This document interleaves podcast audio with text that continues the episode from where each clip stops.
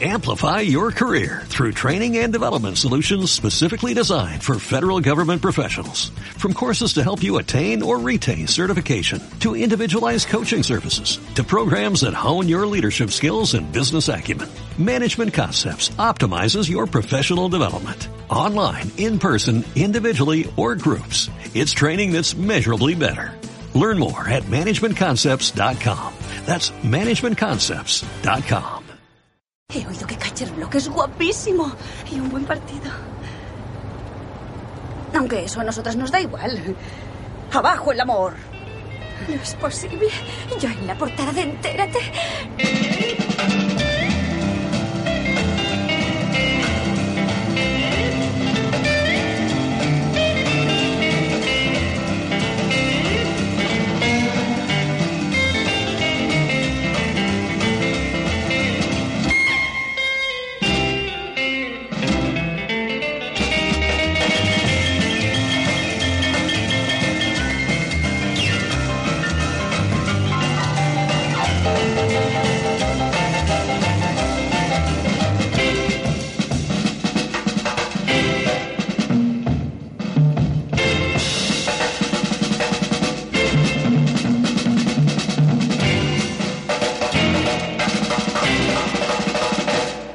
Hola, hola, sean todos bienvenidos a un nuevo capítulo de Abajo el Amor. Estamos comenzando una nueva semana de podcasts. Las cartas están muy interesantes, así que afírmense los cinturones. Vamos a darle la bienvenida a nuestra estrella, Constanza Michelson. Aplauso. ¿Cómo estás? Bien, ¿y tú? Bien. Háblale al micrófono, por favor. Acuérdate que esto es con, Con micrófono. micrófono. Eh, hay que decirle al público que Constanza Michelson acaba de descubrir el Red Bull. ¿Sí o no? Sí. ¿Cuándo, ¿Cuándo fue la primera vez que te tomaste Mi un primera vez fue hace una semana. Hace una semana. Sí. ¿Y, cuán- y te tomas uno, quiero saber, ¿te tomas Van uno? a creer que es auspiciador. No, Estamos no, no. Una, una mención. No, no, no. ¿Te tomas uno todos los días? No, no, no, algunos días. Pero ahora estás con un Red Bull, estás tomando Red Bull. Es como Snooki, vas a ser como tóxica, después vas a llegar como autobronceada. ¿Quién es Snooki? Mundos distintos. ¿Quién no, te voy a decir, Dale, averigua quién es. Snooki a lo ¿Y qué- mismo. Pero ¿cómo se escribe Snooki? ¿Ya? Snooki es como un personaje de una serie MTV que toma Red Bull todo el día. No, yo no tomo Red Bull todo el día, pero hay que decir que es viernes en la tarde Y te gustó el y Red estoy Bull. raja. Y te gustó. Es que sí, que me gustó.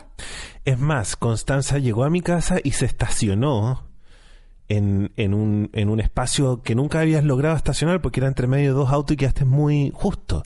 Sí. Y todavía de poto, además. Y era un Red, eso fue producto del Red Bull que andas así como que puedes hacerlo todo ahora. Ajá. Claro. Estoy como Freud con la medicina. De hecho, todo. yo estoy es muy... fálico el Red Bull igual, ¿o no? Bueno, de hecho, es un falo, ¿no? Él es como un pequeño falo.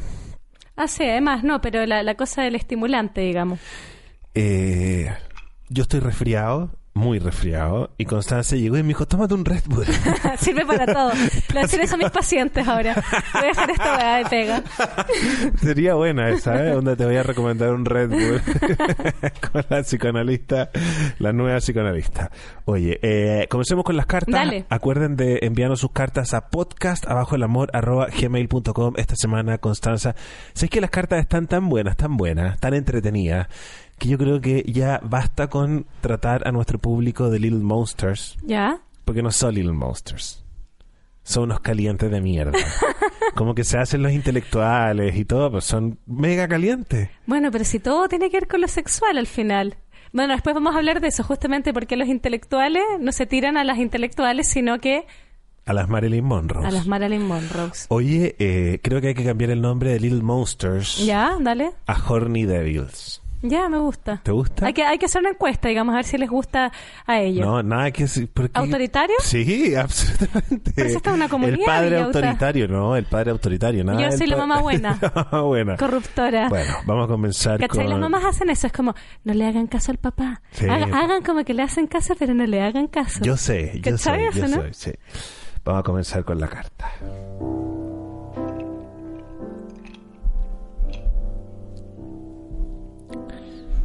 Es de una mujer.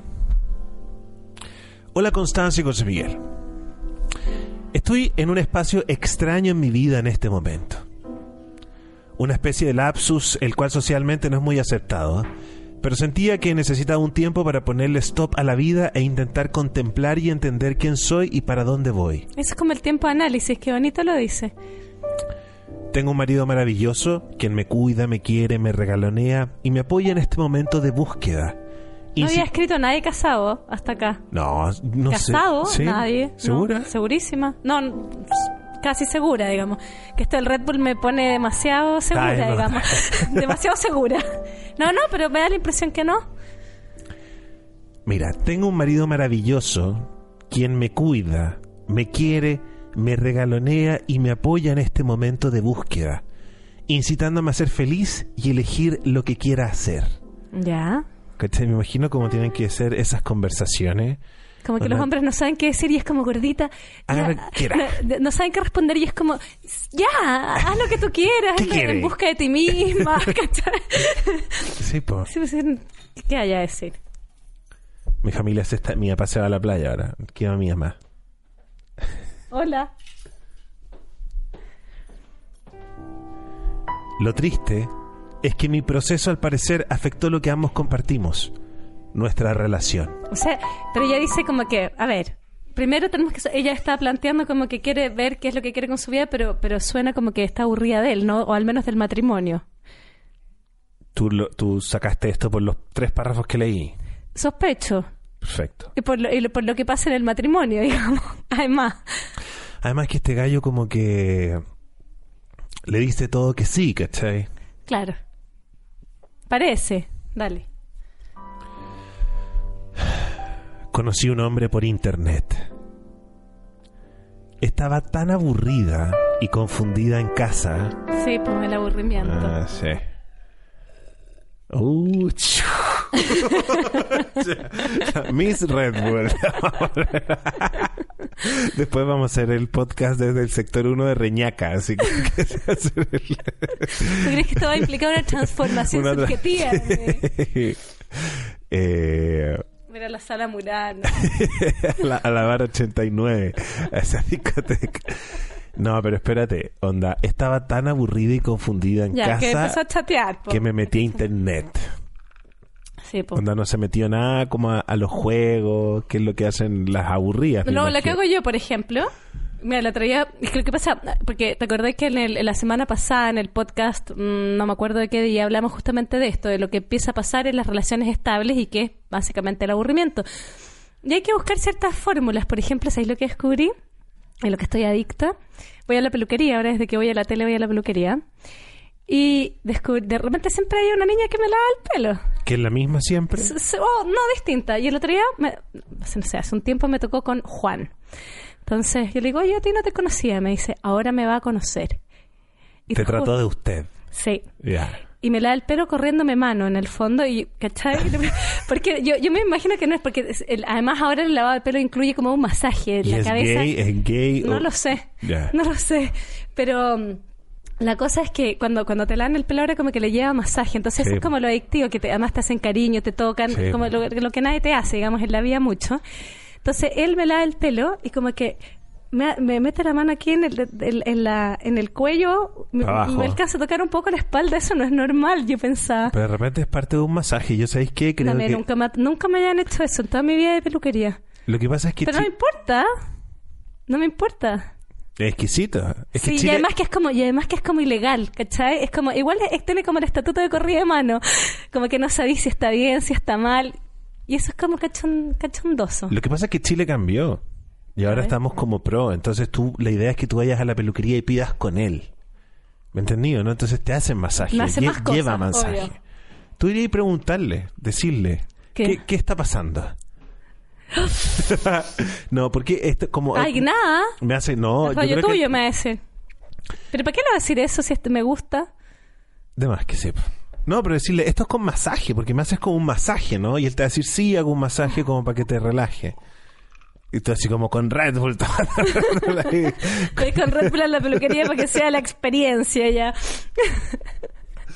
la raja. Bueno, ya, ella se aburrió y empezó a... Entonces ella se aburrió y qué es lo que hizo en vez de como meter, en vez de ponerse a jugar juegos en internet o a leer o a ver tele, ella se metió a internet. Y, ¿sabéis cuál es el problema? Eso que uno cree que porque la cosa es virtual, como que no te va a pasar nada. Y finalmente, esta cuestión del alivio, para que, pa que tú te des cuenta que no es más verdadero ni más real conocer a alguien y ahí enamorarse, que hacerlo de manera virtual. Si finalmente uno se engancha, el alivio se engancha de situaciones o de cosas eh, sin, sin, sin necesariamente tener que. Chao, papá. Mi viejo se va a la playa. Cuídese, que tenga buen viaje. ya. Ya. ¿Terminaste la idea? Eh, parece. Ya. Bueno, eso, que en el fondo es igual de peligrosa la cosa virtual. Sí. Eh...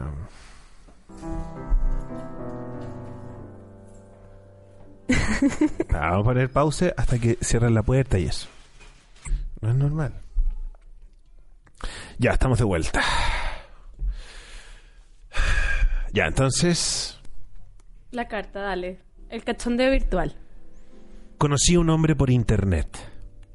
Estaba tan aburrido y confundido en casa. Yo creo que no estaba nada eh, aburrida ni confundida. Tenía, ¿No? ¿No? la tenía clara que eh, tenía que puro meterse a internet a conocer un gallo. Ah, ¿Qué? bueno, sí. Ah, Ah, sí, no, que llegué a internet. Estaba confundida, me perdí. me perdí, me perdí y terminé conociendo. un- compras al supermercado y llegué al chat. llegué, llegué al chat de internet. No, pero no se refiere a eso. Estaba confundida y no sabía lo que quería, entonces por eso empieza su búsqueda. Eso es lo que entiendo yo. Conocí a un hombre por internet. Estaba tan aburrido y confundido en casa, no sabiendo por dónde comenzar mi búsqueda, ¿Viste? y sintiéndome presionada socialmente a encontrar respuestas rápidamente. Mm. Pilar Sordo le habría dado alguna. Él se encachó al tiro. No sé qué será eso. ¿Encachó? No sé. Encachó. Él se encachó al tiro. ¿Habrá sido que cachó al tiro? A ver. Pero yo más que nada comencé a verlo como un amigo. Como alguien que al poco tiempo de conocerme me quería Ah, está hablando del pololo de internet. y con el cual tener esa sensación de estarse conociendo por primera vez. Me llama la atención que no nos cuente cómo lo conoció. ¿ah?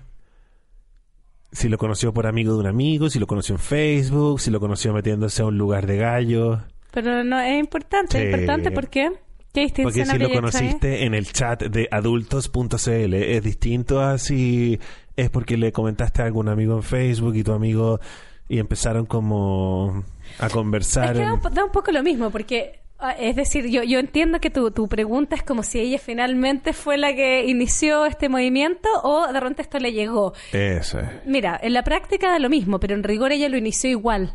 Ella, algo le pasaba, ella estaba en una búsqueda. Perfecto. Entonces, da como que esa- esas típicas, esas sutilezas así como, ay, eh, ¿quién terminó con quién? Yo te pateé, no, yo te pateé, da lo mismo. Uno sabe finalmente quién deja al otro, quién empieza con el otro. Sí, pero creo que la diferencia la hace en saber si en esta carta ella nos está tratando de vender la mula de que esto le llegó. o, eh, Ah, ¿Me entendís? eso es lo No, que no, tú eso, es leí. lo- eso es lo Ya. que yo quiero cachar. Yo no leo eso, yo, yo la leo activa y como en su, como, ¿cómo decirlo? Como consciente de, de lo, de lo que está haciendo, de lo Sí. que le pasó. Es que si no habría puesto al principio de la carta, estoy aburrida de mi marido, quiero conocer a alguien nuevo.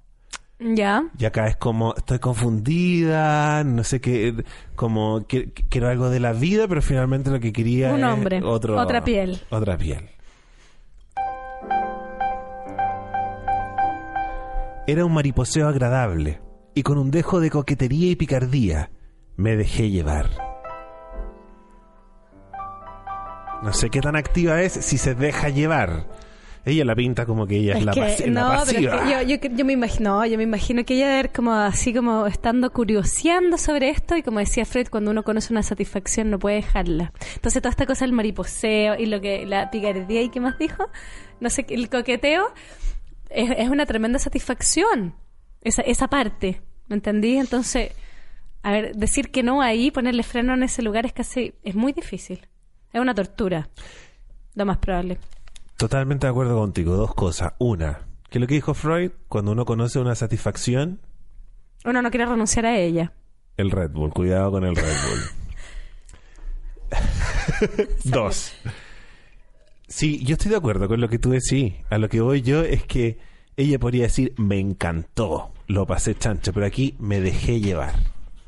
Ya. ¿Cachai? Onda, yo no hago nada. Estoy aquí, el computador estaba ahí, onda, terminé con este gallo, lo terminé conociendo, al Como final que le pasó me llevó, esta me lle- esto me lleva. Ya. Creo que... Oye, aquí la gente entra y sale Del estudio, del decís. estudio de grabación. Oye, espérate, la próxima semana vamos a estar grabando en mi departamento nuevo. ¿Qué? Qué bueno, po. Ah, ya, pero Sin quería un interrupciones. aplauso, algo, quería un qué bueno. Un aplauso. ¿Vas a cumplir Nada. 35? Ah, no, ¿cómo era? No, ya cumpliste 35. Sí, ya cumplí 35. Pero bueno, vas a cumplir 36 ya estando en tu, en tu casa solo. Y bypasea esto de cómo lo conoció, que es muy interesante. Si nuevamente es como que le da vergüenza, yo creo, el, el no contarnos cómo lo conoció. Que, que ella estaba más activa en eso, decís tú. Así como que quizás ella, claro, saludó al, al- al compañerito de- de- de- del colegio y todas esas cosas. Sí, porque es la... Es más, Tiró la primera piedra. yo creo que tú dices que es la primera carta de un casado. Yo ¿Mm? te podría decir que es la primera carta de una persona que no nos cuenta cómo conoció a la otra persona. ¿Ah, sí?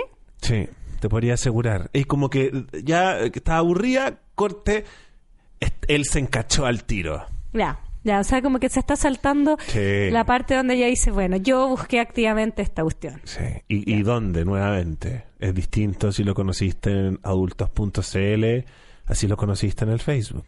¿Por qué?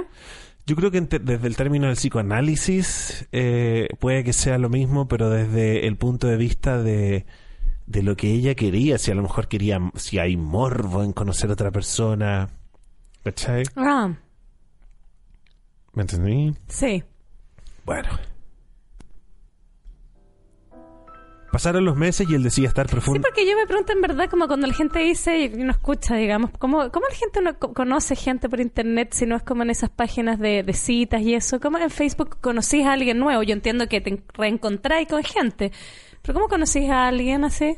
¿Sabes que yo tengo dos amigos que se conocieron, dos amigos que do- cada uno está casado por su lado y no son pareja, son, son, se hicieron muy amigos, porque me comentaban a mí en las cosas de Facebook. Ah, sí, tú, tú, tú los uniste. Sí, pues onda, yo ponía un link y Martín, a quien le mando muchos saludos, no sé si escuchará este podcast, comentaba cosas, ¿cachai? Y Marisol García, una gran crítica de música, también comentaba cosas y al final como que, Que se te- tampoco escucha este podcast. No sé, pero al final cacharon que tenían como la misma sensibilidad, se terminaban agregando y nos juntamos a comer y son, son amigos. Así se conoce la gente también por Facebook. Son la red, ya. En la época en que Facebook era la gran wea. Porque ahora na- no sé, bueno, no sé. Vamos a hablar de eso más adelante. En el podcast de El Viernes. ¿De qué? De, la, de las redes O sociales. sea, en el tercer podcast. ya. Bueno. Pasaron los meses y él me decía estar profundamente enamorado y listo para que nos fuéramos juntos a vivir y ser felices. Ah, se lo tomó en serio. Yo no estaba en lo mismo. No, siempre he sabido que amo profundamente a mi marido y que siempre estaré con él. Pero necesitaba un poco de emoción en la vida después de tantos años. ¿Cachai que las mujeres enamoran a los hombres cuando, cuando no quieren nada serio con ellos? Es súper loco eso. ¿Y por qué creéis que sucede eso? Me imagino porque se, nos posicionamos, si tú crees, de otra manera, que es distinta a, a- ¿De qué a- manera? a esta, a esta fantasía que se activa en los hombres, como, ah, esta mujer me quiere agarrar, quiere compromiso, eh, Ah, y, y se defienden, ¿me entendí? Entonces, cuando una mujer se lo toma de otra manera, ahí, ahí se enamora, ahí se entregan. Son menos... Son menos... patéticas. Eso por una parte y también como que a lo- los hombres hay una cosa que la que le llama como el goce del propietario, ¿cachai? Que es como que el hombre defiende todos sus teneres para que la mujer no le quite, porque finalmente como las mujeres pedimos y pedimos y pedimos y pedimos amor, que es una cuestión infinita, los hombres tienen que defender su tener y es como, no, no te voy a dar todo, digamos, no te voy a dar todo en el gusto, ¿me Ah. entendés? En cambio, si la mujer no le pide nada, algo, algo se debe activar en ellos. po.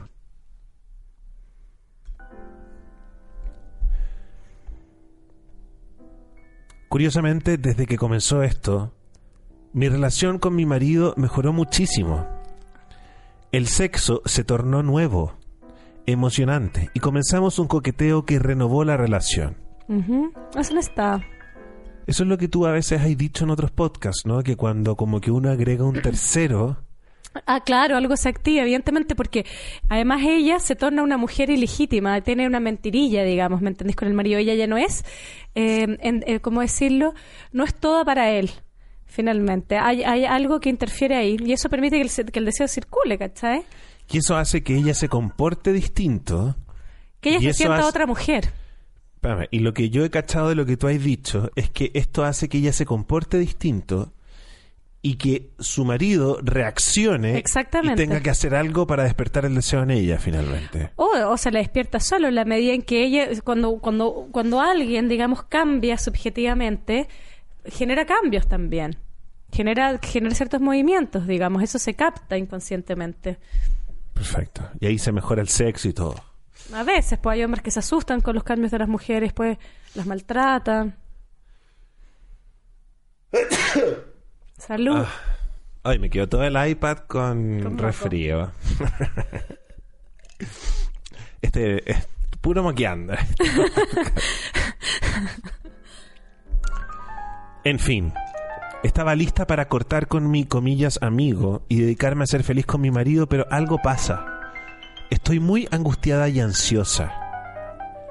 Tengo claro que no estaba enamorada de él y que no cambiaría mi decisión, pero sí siento que perdí un amigo, perdí algo. Ah, ya, no, ya. Perder el amigo, ya, ya. Tenía un globito en la garganta. ¿Cómo te da un globito? Es que no- un poco de Red Bull.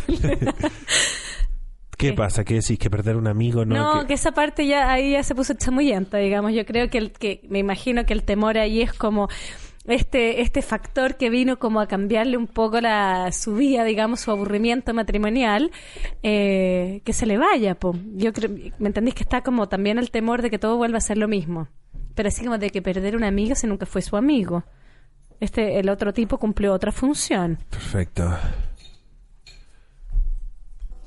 Estoy muy angustiada y ansiosa.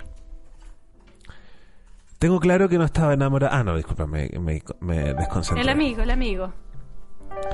Siento que algo me falta y me he dado cuenta de que este proceso que estoy viviendo se desbordó. Soy un desastre. No sé qué hacer con mi vida, qué quiero, y lo único que he llegado a descubrir es la ansiedad y angustia que tengo en los momentos de soledad. ¿Qué pasa conmigo? ¿Cuál es mi problema? La desesperada. Y ahí termina la carta. Quiero recordar que nos pueden mandar sus cartas a podcastabajoelamor.gmail.com Desesperada. eh, No, po. ¿Qué po? No, pues qué, pues bueno. ¿Qué pasa con ella? Lo que lo acabas de decir, finalmente. Tiene susto y an- la angustia como a, a perder este elemento que renovó un poco su vida, ¿no? Sí, pues exactamente. Yo creo que ella no se tiene que confundir en que lo que está buscando es algo concreto. So, A ver, desarrolla esa idea. que en el fondo cuando uno le viene esta cosa como del no sé lo que quiero, pero lo quiero ya, ¿cachai? Tiene que ver con que de alguna manera algo, el, el deseo empieza como a como hacer ebullición, ¿me entendí? Y se tiene que empezar a mover. Entonces, eso genera cierto malestar en algún punto, en la medida en que está como, como estancado, entonces, bueno, como que acá no pasa nada. Pero no hay que perderse ni creer que eso pasa porque en realidad, esencialmente, en el mundo existe algo que es mi real objeto del deseo. ¿Me entendís? Así como que tengo que encontrar lo que realmente quiero. No, lo que realmente quiere, lo real de todo esto, es que necesita desear. ¿Me entendí? El acto de desear. Y por lo que podemos concluir que no desea a su marido, podría ser a no, lo lo mejor. que, no, no, lo ama, digamos, lo quiere. El punto es que, como hemos dicho, el amor y el deseo no van de la Sí, mano. Uno tiene que introducir ciertas cosas para que ahí algo se mueva. O bien dejar su, su vida matrimonial en, en un lugar de su vida y hacer otras cosas también. Si uno también puede, digamos, tener distintos ámbitos de, de deseo, si tú querís.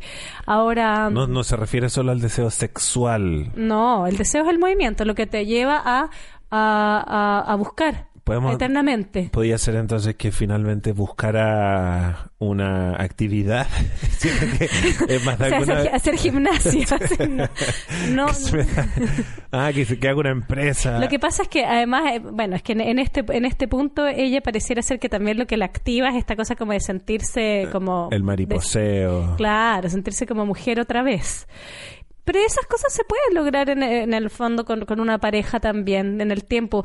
Y yo creo que ahí la, mm, un poco la, mm, espérate, la, la, ¿cómo decirlo? La, la apuesta es como, cómo cada uno tendrá que buscar sus formas, pero cómo no ser tan legítima en el matrimonio. Es decir, cómo eh, no, no, no ser siempre la misma, no ser, no, no siempre como buscar la continuidad de, de, de, de lo que uno cree que es. Como, porque a veces uno, uno hace cosas y eso genera ciertas rupturas como en uno mismo y uno es otro. ¿Me Es entendí? que por eso finalmente yo sé que el, el, el consejo métase a hacer gimnasia es como huevón finalmente, pero eh, por lo que he entendido tiene que ver a veces con que las mujeres dejan de tener una vida propia con Ah, sus sí, po. secretos y sus cosas. Sí, claro. ¿Cachai? Sí. Eh, y en esto, en esta vida propia, con estos secretos y estas cosas, como que hay espacio para esta ilegitimidad. Sí. Entonces, eh, cuando de- decimos como ya, métase a clases de pintura de Bauer, ¿cómo se llaman esa, esa, ¿De qué? esas weas que es como envejecer cajones? Baue. Bauer, le- ¿cómo se dice esa? Esa que No, no, estuvo de no, moda en no, tiempo. no conozco esa palabra. Envejecer cajones. sí, pues esas manualidades como de No, envejecer. no, es- pero eso es muy específico. ¿Por qué conocí No. eso? Envejecer cajones. Villota, ¿qué me estás hablando? ¿Nunca he visto la Paula práctica? No. Tú, tú la veis, parece. Bueno, pero métase a hacer puta, clases de cocina, por ejemplo. No, no, no, no, yo, no- no, yo, yo de verdad no creo que pasa por ahí. No creo que pase por ahí. En, en este caso, digamos, porque eso sería como, ¿sabéis lo que eso sería? Como rápidamente tratar, y lo que ella decía, la presión social de buscar una respuesta rápido, así como... Pero es que no me de dejaste tapar- terminar. Ah, ya, perdón. buscando una respuesta rápida mía, no me dejaste terminar. Estoy poniendo un ejemplo, pero el hecho de que ella decida tener una vida propia con, sus actividades, que puede ser un montón de huevas finalmente, donde puede, ya, déjame seguir se mete a clases de cocina, ahí va a conocer a sus amigos, va a hablar de otras cosas, Ah, sí, va a tener otros espacios cuando se sale a fumar un cigarro afuera, donde va a poder tener otro mundo. Sí. Estoy poniendo la, la, la, la- el ejemplo más eh, burdo posible.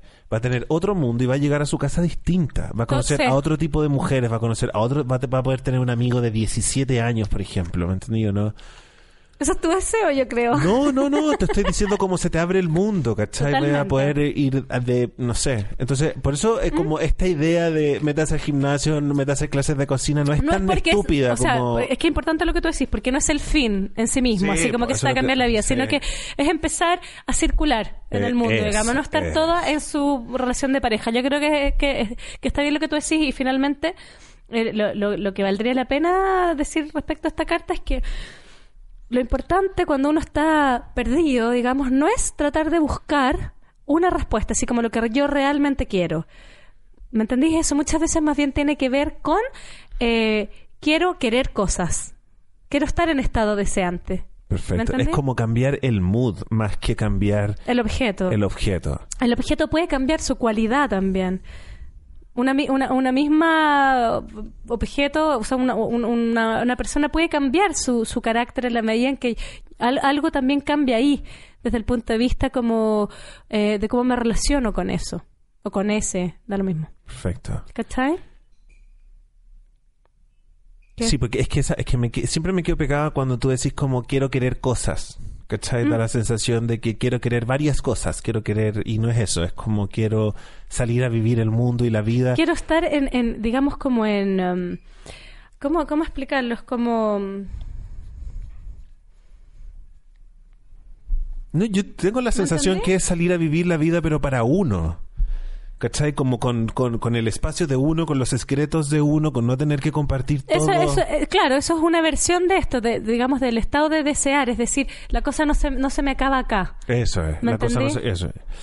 Eh, ahora, estoy llegando a la sensación de que creo que es momento de que también comencemos a...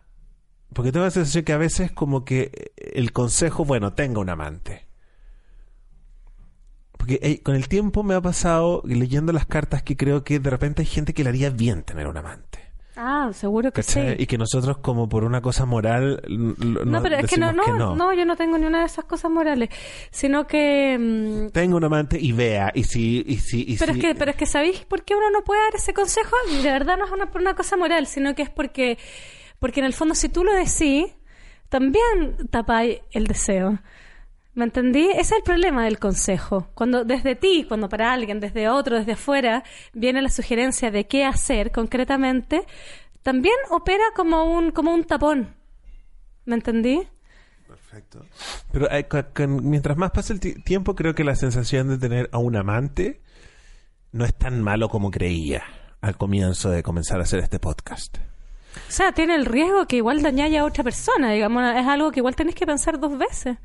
Mm, Tú tenés que ver si asumís esos costos, en fin, digamos, Sí. pero, pero, pero hay una elección y todo esto de tener que elegir y pensarlo y todo genera movimiento. Hay gente que finalmente sufre así como decidiendo tengo o no tengo un amante, pero eso mismo ya te activó. Perfecto. ¿Me entendí? Aunque no importa que lo, cuál sea la decisión después. Ok. Ya. Vamos a ir ahora con nuestro segundo capítulo de Twin Peaks. Ya, caché que nos equivocamos, me equivoqué yo la semana pasada, porque al, al, al, al dejar Twin Peaks para el último capítulo, ¿Ya? ¿cachai? No quedó tiempo para subir un post para que la gente pudiera hacer preguntas sobre el segundo capítulo. Ah, ¿Me entendéis? Porque ya. como lo subimos para el capítulo del jueves y grabamos el viernes, no, no, no, no había espacio. Entonces ahora vamos a hacer el podcast del día sábado, cosa que el domingo yo ya subo un post para que tengan toda la semana para hacer sus preguntas y nosotros cuando nos juntemos a grabar la gente pueda tener sus preguntas y sus cosas. Ya. Ya. Eh, ¿Está rico el hielo? Ay, riquísimo. Eso te voy a tener, te voy a tener como un balde con hielo. Para toda mi Para que, oralidad. para que chupí hielo y toda, toda tu oralidad. Ya, a ver. ¿Qué es lo que quieres comentar de Twin Peaks? ¿Trajiste algo preparado? Porque la vez pasada, entre que vimos el capítulo y nos juntamos a grabar, como pasaron un montón de cosas, pasó un mes y como que hicimos un, un análisis medio sui generis, ¿no? ¿Trajiste algo preparado No, ahora? algunas ideas, algunas cosas que anoté. Ya. O sea, ponte tú, al, al- parto yo. Sí, po. Algunas cosas que me llamaron la atención. Primero, esta cosa como de, mm, de, de- de que el lenguaje en lo humano siempre es equívoco y mentiroso. ¿Qué quiero decir con esto? Como que, ¿qué es lo que nos está diciendo, la, digamos, este capítulo? ¿Qué, qué es lo que nos dice el director? Nos pone dos sospechosos, claramente, ¿cierto? Que probablemente están unidos, ¿no? Que es este Leo que le encuentra en la camisa con sangre. Sí. ¿Ya? Que tú sospecháis que él es el, el que ejecutó y se la pega sucia y que está este otro que es el dueño del hotel, el que quiere vender toda la cuestión, ¿cierto? ¿Te acuerdas que está con su amante, que es la dueña de las, la hermana del dueño del aserradero? sí. Dice como él, dice, bueno, cuando sigan pasando estos incidentes en Twin Peaks vamos a lograr nuestro plan maestro. Ya, es que entre paréntesis, porque yo tengo un problema igual para Yo no sé quién es el asesino. No. Ah. No entiendo muy bien el rollo de, eh, de- del dueño del hotel. Tengo un problema para entender las cosas. Sí. Que me gustó tu confesión. No, de verdad, como que me pierdo, como que no logro entender. ¿Me podía explicar esa historia? ¿Cuál historia? La historia de la hermana Del aserradero. del aserradero con el dueño del hotel, que son amantes. Sí, son Ya. amantes. ¿Qué pasa? ¿Qué es lo que quieren hacer? ¿Qué es lo que están tramando? lo que están tramando pa- aparece cierto que el dueño del hotel quiere vender el hotel y la, esta hija que tiene, que es la, la mujer Mon Cool, hace cosas como para que eso no ocurra, ¿cierto? Y al mismo tiempo la del aserradero quiere venderlo, pero la china, que es la viuda de su hermano, también se opone a venderlo. Ah, perfecto. ¿Ya? Y ellos como que quieren tramar cosas. Vender Twin Peaks en el fondo. Ah, perfecto. Bueno. Entonces ellos son amantes y en una parte él dice como, bueno, cuando sigan pasando incidentes en Twin Peaks lograremos nuestro... Entonces, el capítulo, digamos lo que, la, la hipótesis que, que, que, que, que le da al espectador es que está este malo millonario, ¿cierto? Y que probablemente contrata a este Leo psicópata para que haga la pega sucia. Ahora, lo- yo de verdad no sé quién es el Yo asesino. tampoco. ¿No te acordás? O sea, sí, sí sé, la verdad, pero... Ah, ya, qué lata. Bueno, yo no sé. Eh, así que va a ser más entretenido para sí, mí. pues no, sí sé. Como que... ah, Pero no me acuerdo de nada. Solo sé quién es el asesino por, porque, porque, bueno, dale. Porque de eso te acordáis. Eh, mm.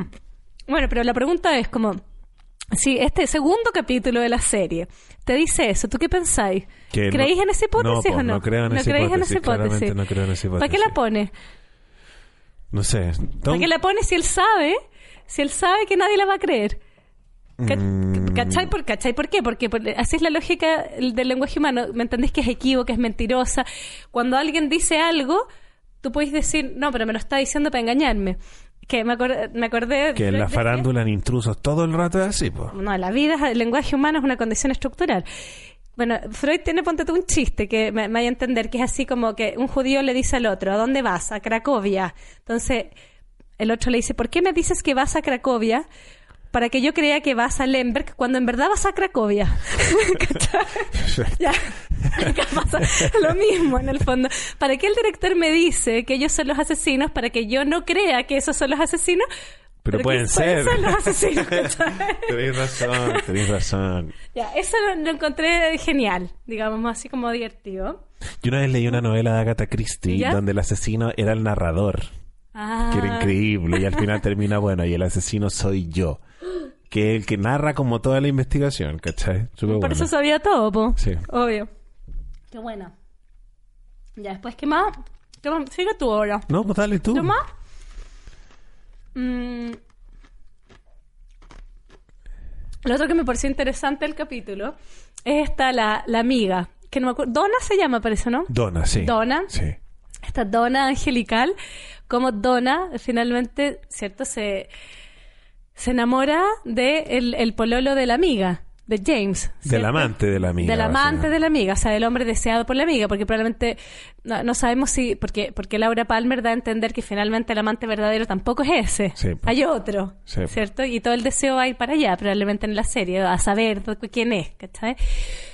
Pero ella, no, no sé, probablemente crea que este chico es el objeto del deseo de su amiga, que probablemente ella debe haber envidiado a Laura Palmer, porque esta era como la amiga segunda de Laura Palmer, Sí, da la impresión, ¿cierto? La que no, Laura La- Palmer era como la alfa, el, el- Absolutamente, la, la niña la de- que hacía todo, ¿cachai? Que le hacía clases al niñito, ese como con retraso mental, hacía también Clases de inglés a la China, China. Toda la comunidad la, un- la conocía, digamos. Trabajaba también en un servicio de llevarle comida a, A los pobres. A, la- a los inválidos. Ah, eran inválidos ya. Sí.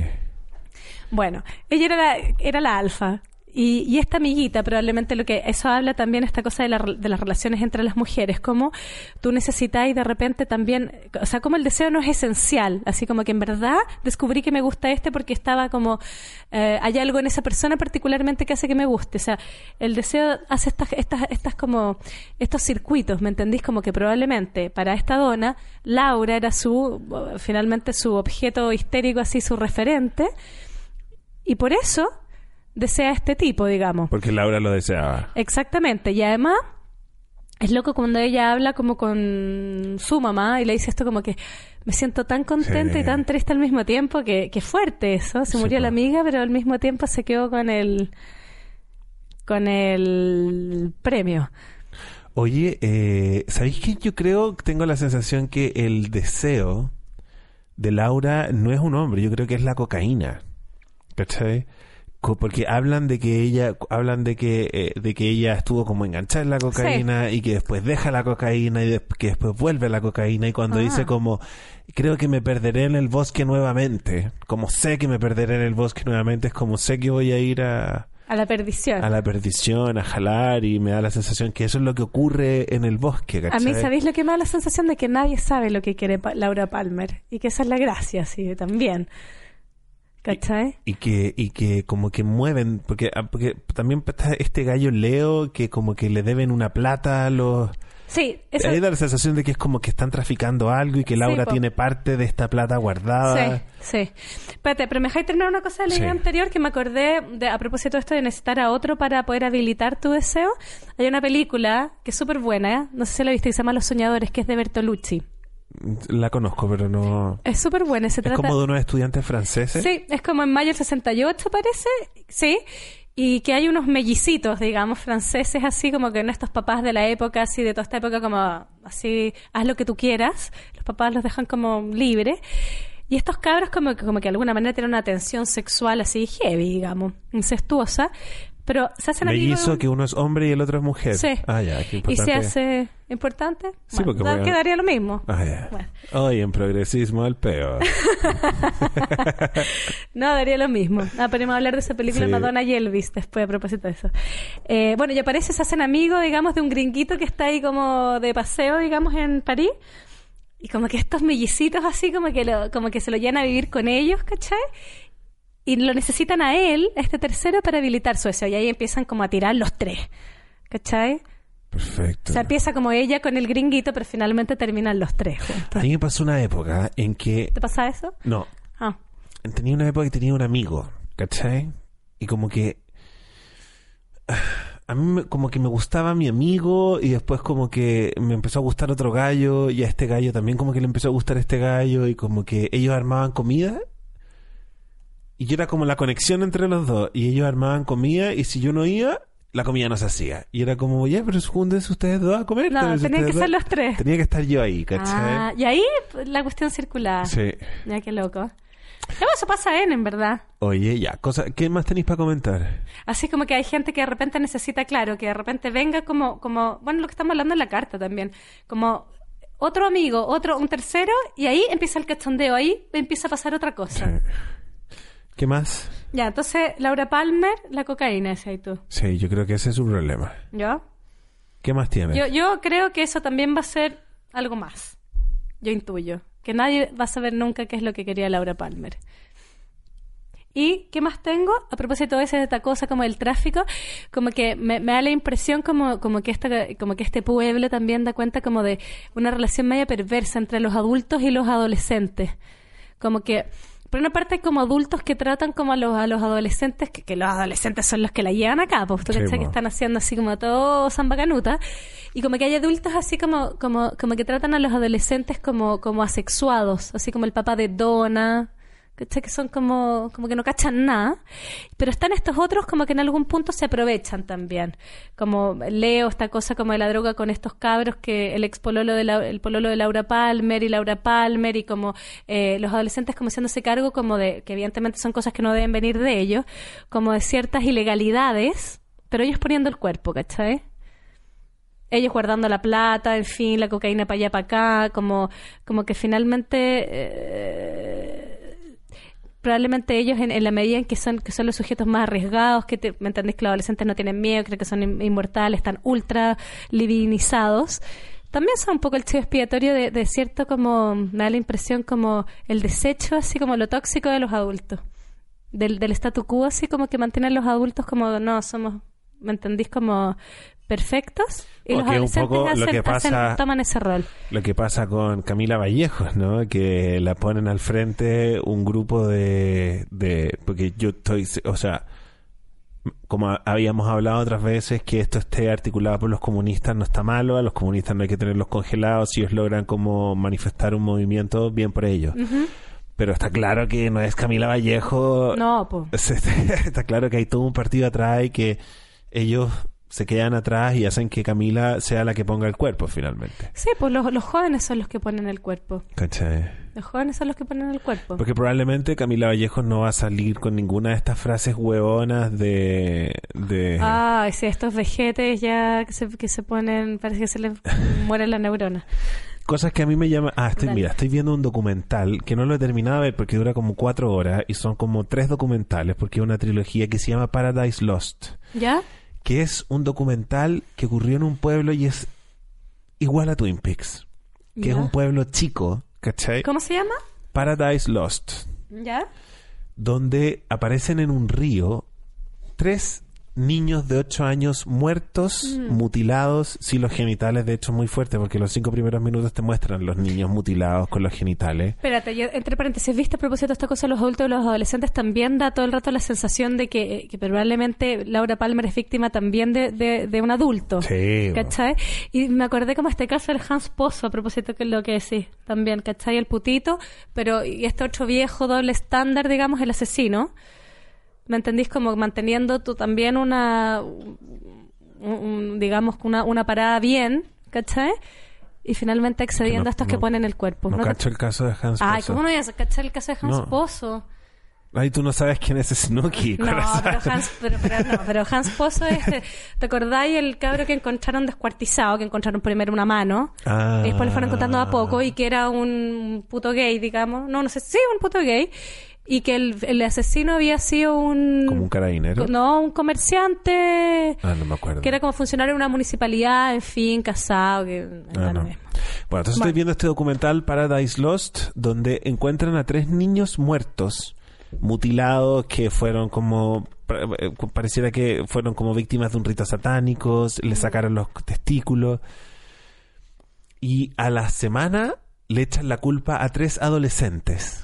¿Ya? ¿Me entendí, no? Y eh, ocurre como...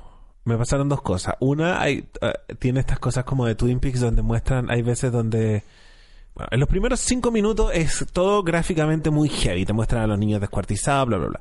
Y después viene como esta teoría de si fueron estos adolescentes o no fueron estos adolescentes, que estos adolescentes escuchan metálica, la típica. Ah, Y, pero después de repente en la mitad del documental te vuelven a mostrar el río. ¿Cachai? Que es un río así como puro barro. Y, y pero este viene- es un documental, es, de- es- una historia de- real. Sí, pues, es un documental.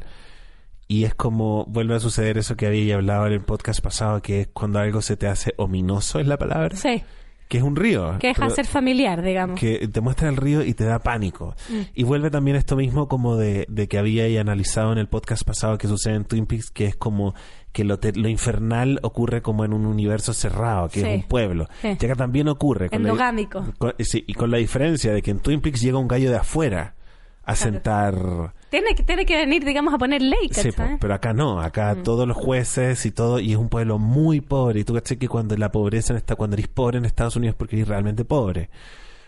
Eh, y, y, y- como que, bueno, no lo he terminado de ver porque es súper heavy, pero sucede finalmente. Mm. ¿Qué más? Ah, ¿sabes qué? Otra cosa que quería comentar. Es curioso como en los programas de, de los programas, ¿cómo se llaman estos? De procedimientos criminales que dan hoy día en la tele, que está lleno de Sí. esos programas. Como tienen que competir, cada crimen es más truculento que el otro, ¿cachai? Onda, todos, todos los asesinados en estos programas hoy en día son sodomizados, le encontraron semen en el ano. Sí, es- sí o no, todo es así, como descuartizado, le pegaron y todo, pero como que no te provoca el pánico que te provoca Twin Peaks, que no tiene tanto de eso. Sí. ¿Cachai, no? Es como... Como te hay desnaturalizado frente a lo que te debería impactar y veis Twin Peaks y te, te cagáis de susto cuando te muestran la escalera finalmente. Claro, lo que pasa es que cuando te muestran tanta, finalmente me parece lo que lo, porque la fragmentación del cuerpo también es horrorosa, es algo intolerable para la mayoría, digamos, de los neuróticos. Entonces, como cuando te lo muestran, te lo muestran, te lo muestran, te lo muestran, te lo muestran, lo naturalizan y justamente pierde esa, esa, esa cualidad de, de lo poco familiar. Entonces, claro, lo hace menos terrorífico, ¿me entendí? Pero, pero lo realmente terrorífico es justamente eso, cuando perdís el eje. Cuando, cuando, cuando, cuando te enfrentáis a algo, A lo ominoso. o sea, lo ominoso es ese carácter de enfrentarse a algo que se, cuando se cae ese velo neurótico que te protege y te hace ver las cosas con cierto sentido. Ahora, otra cosa que quería preguntarte. Leo. Leo. ¿Cuál es la persona... ¿Qué, qué onda puedes... ¿Quién te está llamando? Tu Leo. Mi Leo. ¿Aló? Oye, te llamo en un rato. Te llamo en, en- en el corte comercial del podcast. Chao. Ahí, este, se acaba de caer el velo. se acaba de ¿Quién caer el ¿Quién maneja velo. se acaba de caer el. Hablando de velos que se caen. ¿Qué placer puede sentir un hombre al tratar a una mujer así, weón? A pegarle a una mujer. A tratarla. ¿Y qué placer puede sentir una mujer a quedarse con un gallo así? Ah, y eso es un tema. Yo, para los que les interese, les puedo recomendar un. Hay un artículo, te- el que iba a traerlo otra vez, porque no te tincó que era medio críptico. Y tú ese, haceme lo que quieras, papito, que está en página 12. ¿Te ya.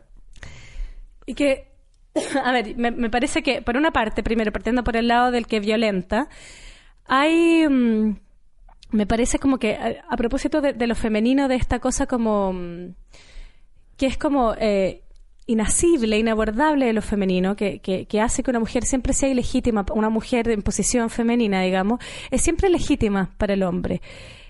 Y por eso te he fijado que, a las mujeres, digamos, históricamente se las ha calificado de brujas, se las ha quemado, digamos, ¿cachai? Como de, no sé, en el arte, como un montón de, de, cuentos sobre las mujeres vampiras, como que hay algo medio mm, asociado como a lo diabólico de la mujer. Y, y hoy en día, si tú te fijáis, como ante el menor impas, a una mujer se le acusa de puta al tiro.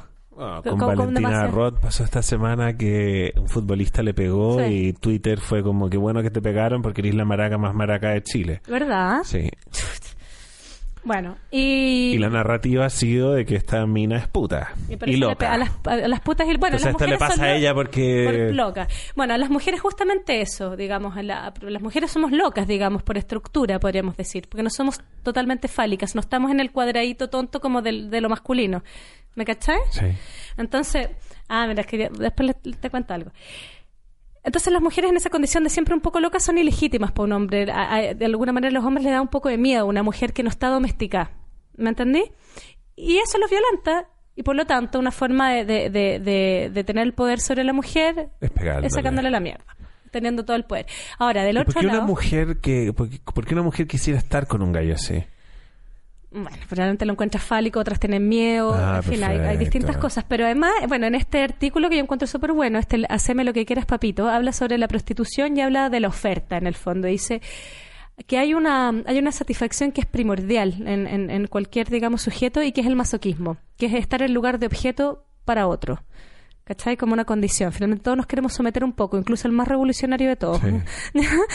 y desde ese punto de vista, el punto no está en que, en que uno siempre inconscientemente busca cliente, si tú querés, así pensándolo desde la prostitución. Uno siempre busca cliente, alguien que te haceme lo que quieras, papito. ¿Cachai? Estar en esa posición de objeto, que es la, que es la posición inicial además en el inconsciente, pues así como yo soy el objeto de la madre finalmente, que hace lo que quiere conmigo. Espérate, hay una satisfacción ahí. El punto es como el otro, un otro que tiene más poder, administra eso. ¿Cachai? Alguien que tiene más fuerza, alguien que tiene más poder. ¿Cómo administra esa condición que, que es propia de, de- de cualquier sujeto?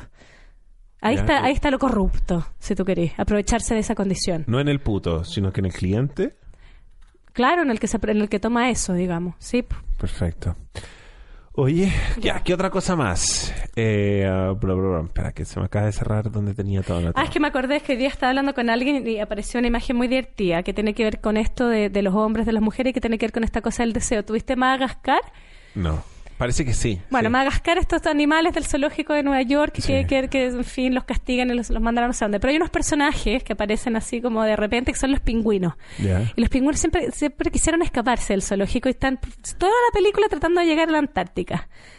Toda la película, ¿cachai? Hacen planes, son como guerrilleros y todo. Y llegan a la Antártica finalmente y dicen, ah, la wea fome, ya, chao. Entonces después tienen que hacer otra película en el fondo donde, no sé, aviones, helicópteros y toda la operación para otra cosa, ¿me entendí? Bueno, sí, a propósito del deseo, de cuando tenéis lo que buscabais, no era eso. Pero al mismo tiempo esta cosa como del goce idiota, de, de lo masculino, porque los, los pingüinos son los serios de la película, son los serios, los, los guerreros, ¿cachai? Como... Pero finalmente todo eso, para igual estar atravesados por su inconsciente y no saber para dónde van, ¿me entendí? Entonces como... eh, Alguien decía como, bueno, finalmente parece que los hombres hacemos cosas tan importantes y los millones de dólares y no sé qué, pero al final hacemos cosas de pingüino. Sí, pues, toda la razón. Todo eso. Oye, ya, volviendo a Twin Peaks. Ya. U- otra parte como de lo de que- como retomando esa cuestión que tú decís que te da susto como cuando perdís el eje tiene que ver con esto de que Laura Palmer El eje es, neurótico, es una digamos. niña tan buena pero finalmente Nadie sabe. este pánico de que eh, lo horrible puede convivir en una persona buena que ese es el, el verdadero terror finalmente ¿no? También, pues sí, sí, toda que es razón. como generalmente la casa la casa la casa del terror es una casa bonita que se fue a la chucha finalmente no nunca es una casa Que nació fea, digamos. sí. Mm, sí, tienes razón. qué más eh, el- eh, hablemos del final el psiquiatra qué onda ese Sí, que es psiquiatra una psiquiatra. Pero hay personajes así a propósito también de lo que el a mí director... el psiquiatra me da pánico Sí, un loco. A mí ese me- personaje... No, espérate. ¿Y qué sucede cuando la mamá de Laura Palmer está... Ese, ese, es el, ese, ese es el momento en que a mí me dio susto en el sentido de que yo no creo... Anda, no creo que duerma. Cuando la mamá de Laura Palmer abraza a Donna Ay, la ve. Y ve a Esa este- parte la encontré Kuma. y ve a este gallo... Ah, eso sí, pero cuando se transforma en no, Laura Palmer, no, esa- no. cumísimo, Es cuando ve a este gallo en la cama. Sí, sí. Qué miedo.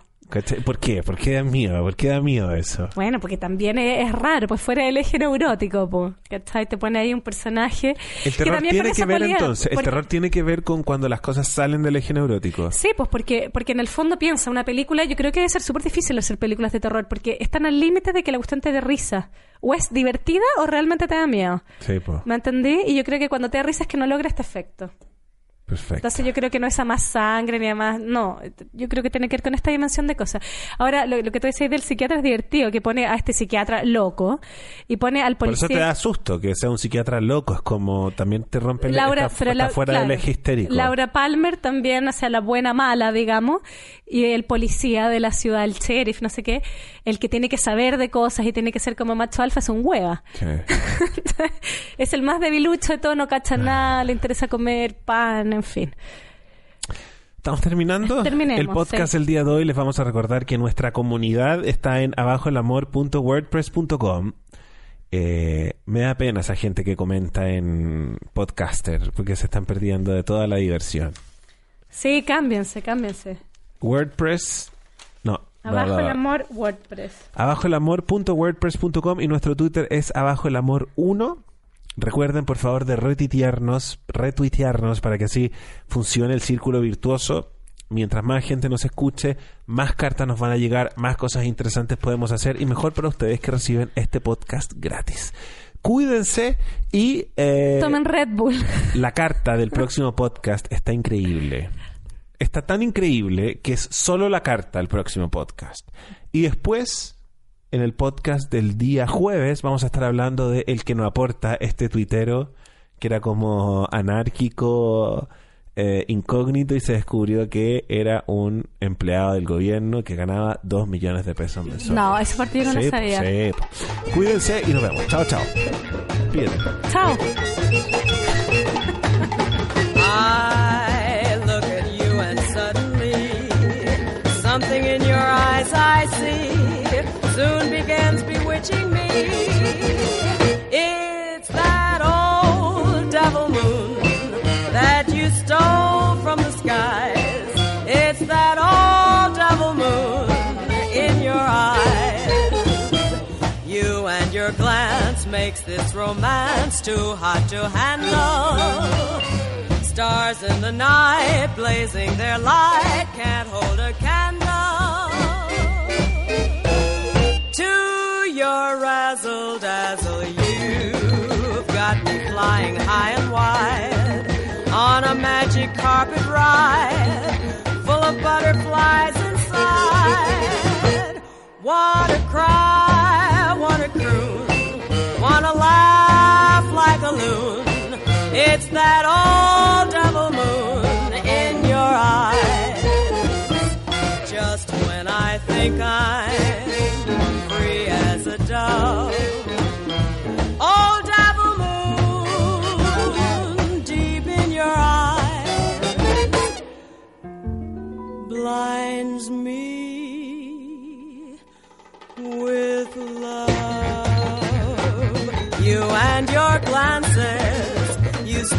from the skies. You're driving me crazy,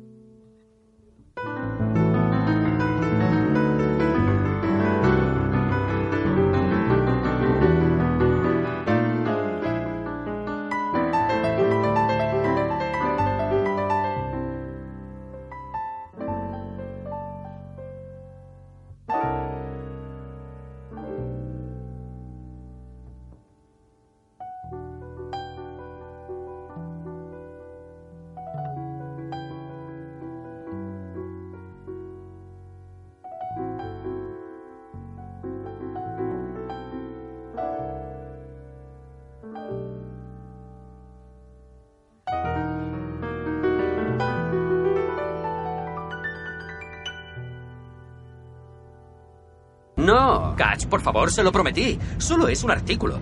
No me había llamado una chica en mi vida y aún menos invitado a una copa.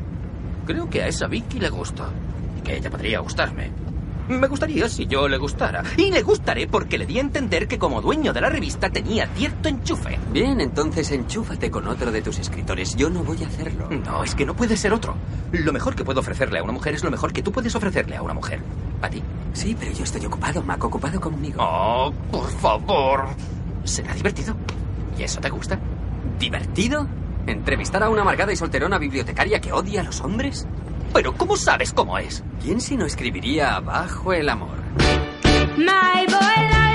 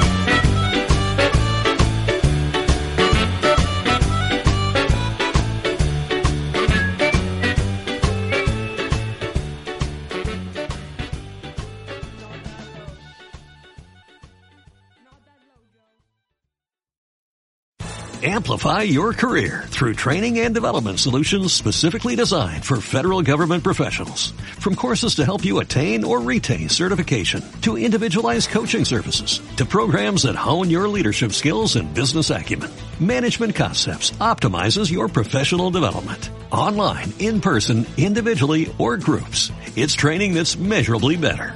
Learn more at managementconcepts.com. That's managementconcepts.com.